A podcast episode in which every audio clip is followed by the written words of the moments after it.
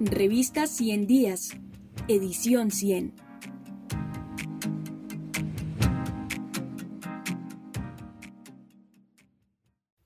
Los gastos del gobierno en atención a la pandemia. Aún no sabemos cuánto. Por el Observatorio Fiscal de la Pontificia Universidad Javeriana. Pasados casi nueve meses desde el inicio de la emergencia provocada por la pandemia de la COVID-19, los colombianos siguen sin conocer detalladamente cuánto dinero se ha dispuesto y cuánto dinero efectivamente se ha gastado para la atención de la emergencia.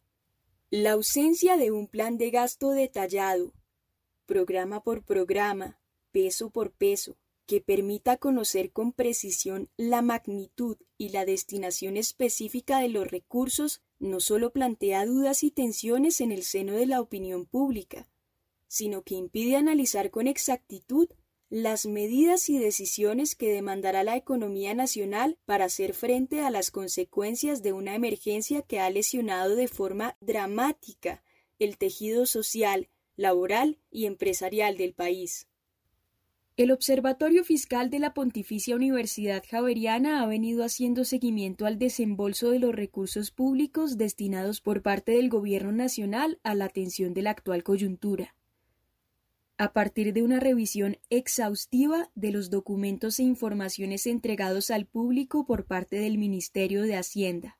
Según el reporte oficial del Ministerio de Hacienda, con corte al pasado 23 de octubre, el Fondo de Mitigación de Emergencias, FOME, cuenta con 40.5 billones de pesos, de los cuales se han desembolsado 11.6 billones, equivalentes al 29%. Si bien es posible conocer los sectores e iniciativas generales hacia los que se han direccionado dichos recursos, no es posible conocer su ritmo total de ejecución, Adicionalmente, los planes que se tienen para el monto no desembolsado todavía son opacos y poco detallados. Navegando las aguas del FOME. La primera revisión tuvo lugar en el mes de junio del año en curso.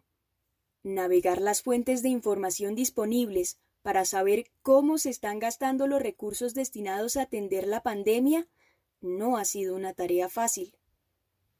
Esta revisión inicial comprendió la lectura, el análisis y la clasificación de 331 decretos, 40 resoluciones, 400 contratos y cerca de una veintena de alocuciones presidenciales e intervenciones públicas de ministros y viceministros. La tarea tomó 26 días y medio inicialmente. ¿Cuántos ciudadanos de a pie, Aún los más interesados tienen el tiempo o el conocimiento técnico para abrirse paso por las intrincadas aguas del papeleo virtual e interpretar las implicaciones de estos documentos?